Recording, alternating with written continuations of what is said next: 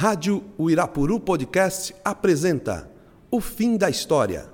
Programa idealizado e produzido pelo historiador Eduardo Torres e a geógrafa Aline de Aquino, professores do ensino médio.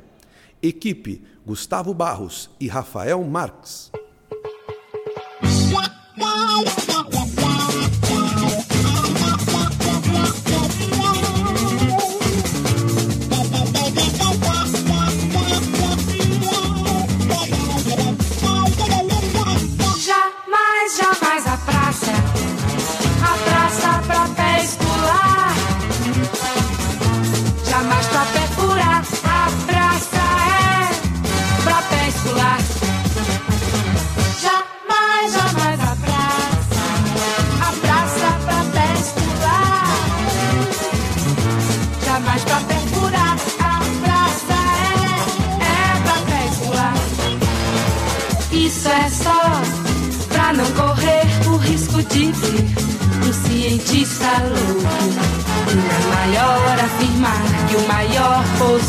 Mundo de petróleo tá aqui. Debaixo da Praça Castro Alves, ali ele ficará. Olá pessoal, boa tarde a todos. Estamos aqui em tempos de coronavírus, gravando desde casa. Bom, enfim, eu não sei nem o que dizer já com essa situação do, do trabalho domiciliar. A gente está aqui há, há três dias e eu já estou meio perdido já. Mas enfim, o podcast não pode parar, então aqui vamos a participar discutindo um assunto muito interessante que é a guerra do petróleo entre a Rússia e a Arábia Saudita. Estou aqui com a professora doutora especialista em solo, Aline de Aquino, Olá a todos os nossos ouvintes. e o professor Eric Pizzini Bernardo. Tudo bem, Eric? Boa tarde a todos os nossos ouvintes. É um prazer estar aqui no fim da história. Muito Professor mestre, né? Pois é. Mestre Senhor mestre Eric Pizzini Bernardo, mestre. É, agora, olha que interessante é o nosso nome do, do podcast, né? O fim da história. Acho que era um pouco uma premonição do que podia acontecer. Mas, enfim. Vamos falar da guerra do petróleo. Quando aconteceu a guerra do petróleo? Eu, eu vou confessar, eu estou aqui hoje mais para escutar muitas coisas, porque tudo tem acontecido tão rápido que eu perdi mais eh, perdi o, o controle da a ordem né, dos acontecimentos. Quando acontece a guerra do petróleo? Bom, é, no dia 9 de março, agora de 2020, né, a Arábia Saudita, ela é, derrubou o preço do barril do petróleo, é isso? Né? Ela derrubou o preço do, do barril para tentar é, elevar a produção né, do, do país. É a, pelo que eu lembro, pelo que eu estava lendo, a proposta era negociar a OPEP, era negociar com os países produtores, incluído a Rússia, né, para que a oferta se equilibrasse com a demanda. A demanda tinha sofrido uma pequena queda, né, e a, a oferta ainda estava muito alta. Então isso estava provocando um descompasso nos interesses econômicos desses países. E quando a OPEP propôs essa solução né, para equilibrar o ritmo de oferta e demanda, a Rússia se negou. E a Rússia decidiu manter eh, sua mesma pegada em termos de produção. E como ela se nega, né, sem atender os anseios desses países produtores, a Arábia Saudita responde da melhor forma, que vai ser elevar a produção num, acredito que foi num 37, num 27%. E elevando a produção, os preços do petróleo naturalmente despencaram, né? E, e isso foi muito prejudicial para muitos países, principalmente aqueles produtores, claro, né? E benéfico para países importadores, como como como os outros países. Então, estávamos nessa situação, nessa condição. Qual é o impacto que gera isso na economia mundial? Isso é minha- é, é uma pergunta que eu tenho. É, quando você tem a, a- essa queda do preço, na verdade a, a ideia da Arábia Saudita era tentar equilibrar isso por conta da crise do coronavírus, né? Então, é, diante dessa, da situação do, do surto do, do corona, a ideia deles era tentar equilibrar um pouco é, o preço da commodity o que não acabou dando certo, né? Como a Rússia ela se negou a, a esse plano de, de, de, fazer esses cortes, então a Arábia Saudita decide derrubar o, o preço do barril. Isso justamente em razão da, da queda no, no, consumo, né? Porque temos muitas cidades, muitas indústrias que estão parando. Isso. É grande como, que deixam de consumir. Como é, a China, que é um, um país que importa muito petróleo, é, e aí a crise se deu primeiramente lá. Então o país diminuiu bastante a importação de petróleo né, no, no mercado e isso automaticamente impacta a, os países produtores de petróleo. Né? Então a ideia era tentar é, sustentar esses preços, mas o que acabou não dando certo. Né? Então, assim, em termos de, de, de impacto mundial, você acaba isso que você falou, os países que exportam o petróleo, eles acabam tendo uma balança, né, a, a, a balança comercial, então a exportação você vai continuar exportando, mas agora é um valor menor. Então você acaba tendo, pode gerar um déficit na, na balança comercial e isso vai prejudicar o país. Além do, do coronavírus, né? Além da, do impacto né, da, da, da população tá ficando dentro de casa e os países cortando, né, de uma certa forma, tá parando a economia, né? O consumo vem diminuindo dos países e da população de uma maneira geral, então o impacto acaba sendo maior ainda. Eric, você está por dentro da crise do petróleo? Eu gostaria de só colocar mais uma parte nessa fala da linha com relação a nossas ações aqui da Petrobras. Até nesse momento de crise, em um dia, a Petrobras indicou uma queda de 30% do valor das ações. E é interessante trazer um pouco de matemática para o debate para tentar modelar isso. É claro que no mercado de ações é difícil você prever com uma certa precisão o que acontece ou não com o valor de uma ação, porque tem inúmeras variáveis que vão modelar esse preço, seja alta ou seja uma queda. E é interessante porque no mercado financeiro como um todo, grande parte das modelagens matemáticas se baseiam em movimentos periódicos. Então, o preço das ações flutuam dentro de uma certa margem de erro. Só que esses fatores que são sociais, são, de certa forma, dentro do contexto de cada país, do que acontece, dos interesses de cada país, não há uma modelagem matemática precisa para como o mercado responde a isso. Então, é por isso que é interessante falar, muitos falam dos dados do crescimento, só que fatores externos à matemática, outras variáveis que estão fora do nosso controle, podem afetar e fica claro apenas vendo o caso da Petrobras, né, que em um dia ela perdeu 91 bilhões de mercado, em valor de mercado, por algo que não teria como você projetar por uma, modela, por uma modelagem matemática periódica, porque há variáveis aí no seu sistema.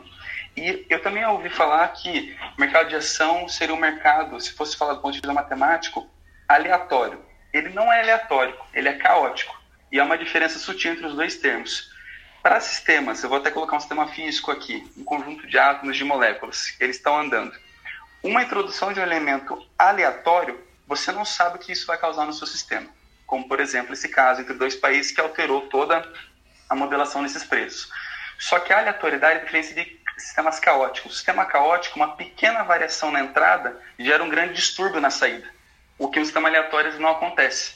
Então é interessante ponderar para ver que, nesses casos, a modelagem matemática é extremamente difícil e imprecisa, como os dados mostram, por exemplo, da Petrobras aqui no Brasil.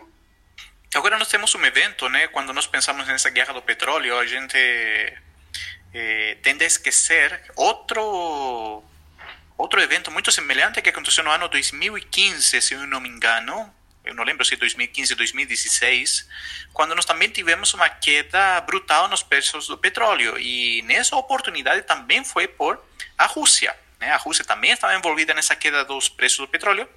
E aconteceu pelo envolvimento da Rússia na guerra da Ucrânia. Né? É, a Rússia já está apostando no petróleo como principal eixo econômico desde algum tempo. Né?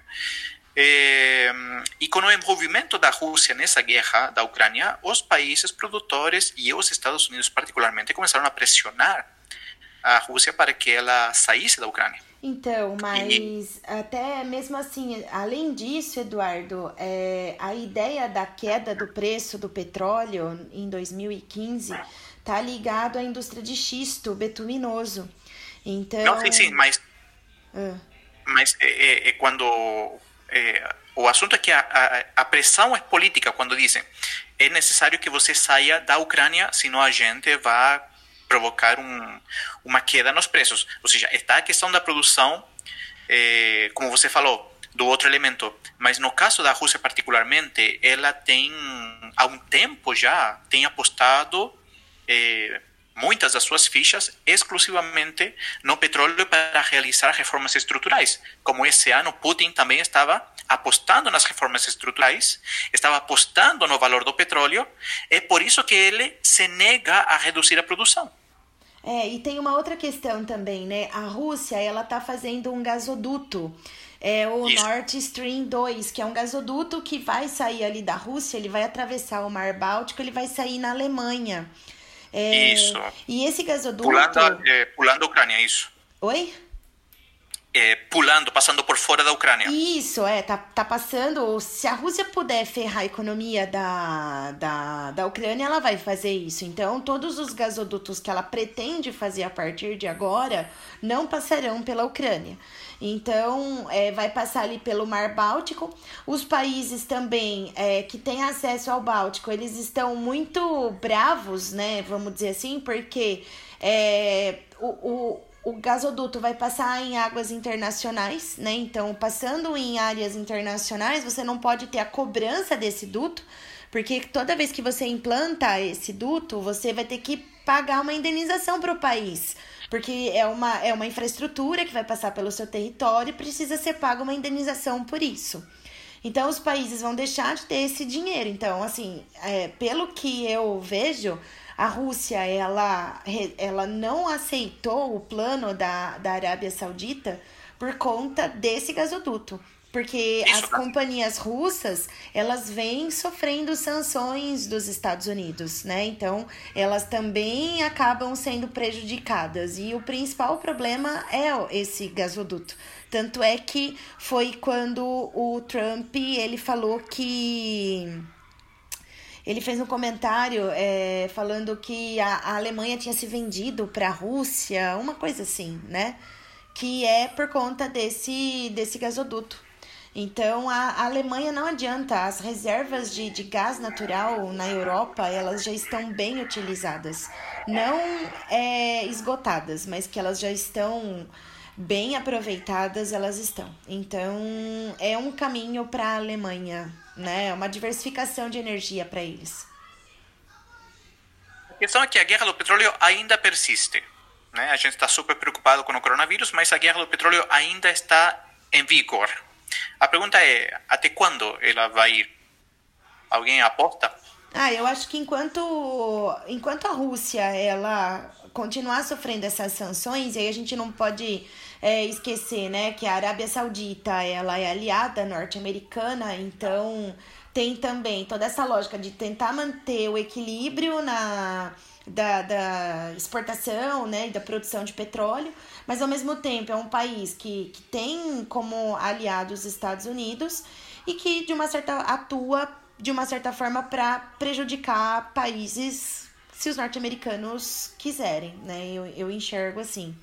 É, agora, eu acho que enquanto as empresas russas elas é, continuarem com esse, com esse embargo, né, tiverem esse embargo algumas medidas restritivas quanto às suas estratégias, eu acho que isso vai perdurar por um tempo maior. Eric? Eu acho que enquanto essas tensões geopolíticas continuarem ocorrendo, determinar essas variáveis é muito difícil. É muito difícil. Tentar modelar como isso vai reverberar ou não no mercado, é difícil você até propor um modelo, porque cada variável você não sabe como ela vai influenciar no preço depois.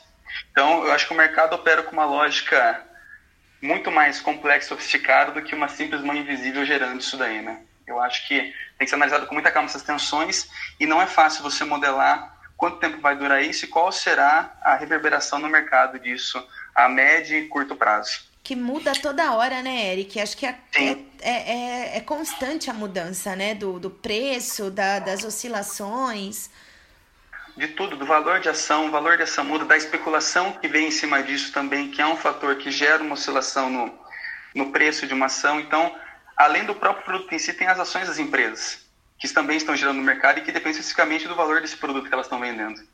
Agora então, é eu, é complexo. Agora eu penso de outra forma. Eu vejo assim, eh, a Rússia está em guerra com o maior produtor de petróleo, que é a Arábia Saudita, né? Porque ela que a Arábia Saudita foi quem quem comprou o conflito. A capacidade de produção da Arábia Saudita é gigantesca, né? já comprovada, com reservas, enfim, sua capacidade é limitada. E a capacidade da Rússia é relativamente nova.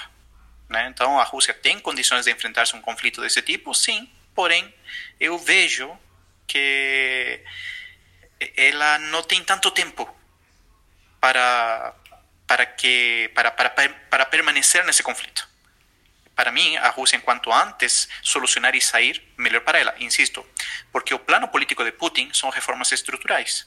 E ele não consegue fazer essas reformas estruturais com um preço de petróleo 30% mais, eh, mais baixo. Mais barato.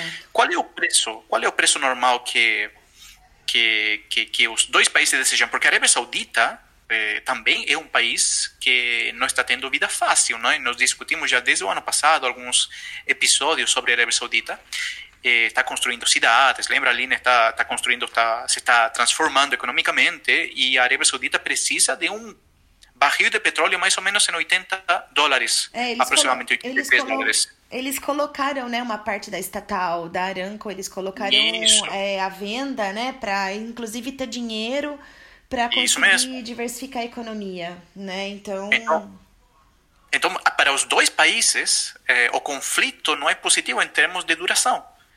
Sim. Então, sim. Eh, a Rússia, por um lado, precisa terminar o conflito para dar forma a essas reformas que Putin quer, e, e, outra coisa, porque não tem a capacidade produtiva que tem a Arábia Saudita.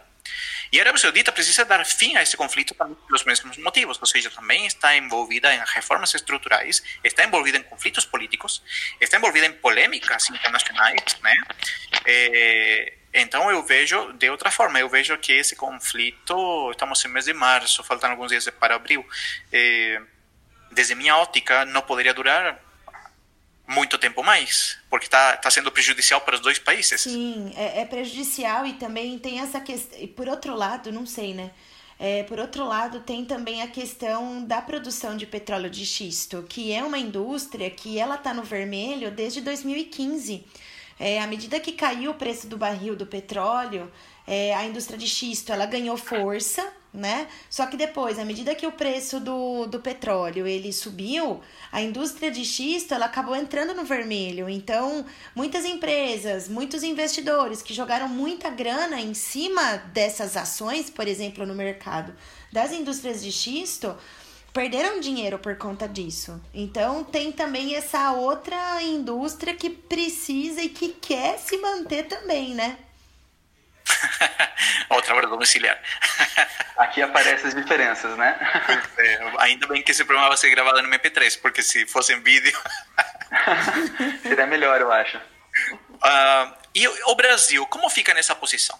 O Eric, você tem uma, uma visão sobre. Porque nós somos, estamos aí no, na fronteira.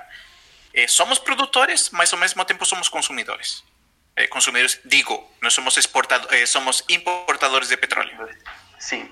Eu acho que o Brasil vem numa situação muito delicada há muito tempo, né? À medida que nós estamos nessa face ambígua de tanto produtores quanto exportadores, como que fica numa balança comercial que está oscilando tanto dessa forma?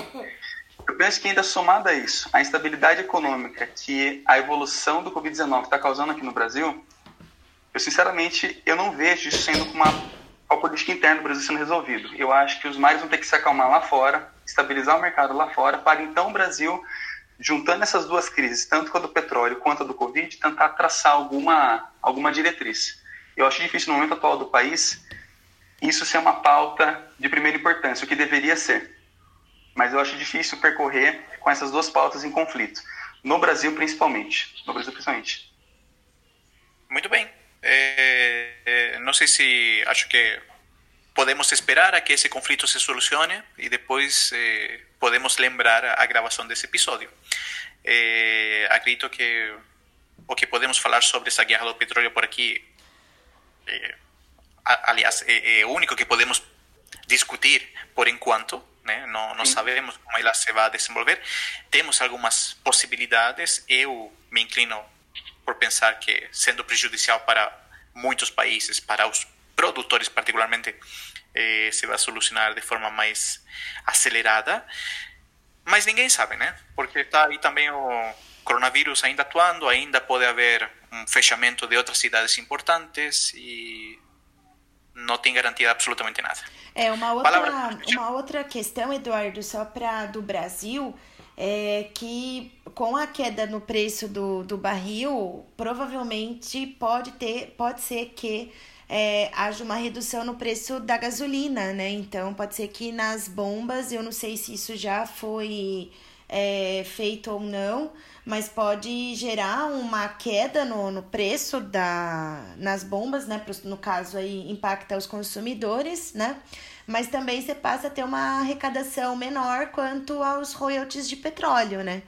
Porque aí os royalties, eles, é, o valor diminui e aí os estados que é, arrecadariam esse dinheiro, que hoje é para todos os estados e municípios do Brasil, se arrecada um valor menor ainda. E com essa situação que a gente está também da crise do, do coronavírus, então isso significa reduzir mais ainda o orçamento. Então, o déficit dos estados, principalmente como o estado do Rio de Janeiro, por exemplo, que é o maior estado produtor brasileiro é, eu acredito que vai agravar mais ainda o déficit deles.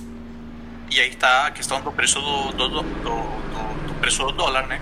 É, que ele continua subindo continua. e nós continuamos comprando, né? Exato.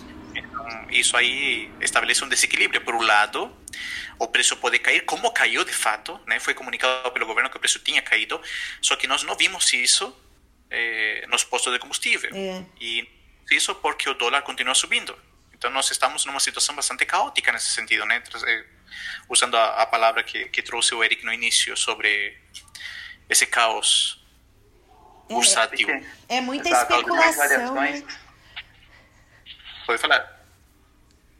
Pequenas variações geram uma mudança no sistema que fica difícil você prever, né? Então, como você bem disse, olha, a queda do preço poderia ocasionar uma diminuição na bomba, mas não acontece porque o dólar está muito alto. Então, você analisar um problema desse nível com esse número de variáveis é extremamente complexo. É extremamente complexo. Tem que ser então a gente vai chegar a, economia. Vamos chegar a, a tablas, como se fala no, no xadrez em espanhol, não sei como se fala isso em, em português, né? Então vamos eh, finalizar por aqui. E, enfim, quando a gente tenha novas notícias sobre a guerra do petróleo, a gente traz eh, num programa especial, num comentário, enfim. Mas por enquanto é o único que nós podemos falar. Certo? Certo. O nosso e-mail é ofimdahistoria@colégiovirapuru.com.br. É, é estranho fazer isso aqui por videoconferência, né? A gente perde toda a ordem, mas enfim, o esforço está valendo. Muito obrigado. A gente se vê daqui a uma semana mais. Estou Muito obrigado. montado no futuro indicativo, já não corro mais perigo, nada tenho a declarar. Terno de vidro costurada, parafuso, papagaio do futuro do para-raial. Eu fumo tuço, fumaça de gasolina, olha que eu fumo tuço. Eu fumo tuço, fumaça de gasolina, olha que eu fumo tuço. Eu tô montado do futuro indicativo, já não corro mais perigo e nada tenho a declarar. Terno de vidro, costurada, parafuso, papagaio futuro do para-raial do ar. Eu fumo tuço, fumaça de gasolina, olha que eu fumo tuço. Eu fumo tuço, fumaça de gasolina, olha que eu fumo quem sabe, sabe, quem não sabe, sobra. Cobra caminha sem ter direção. Que sabe a cabra das barbas do bode. A ave voa sem ser avião. Quem sabe, sabe, quem.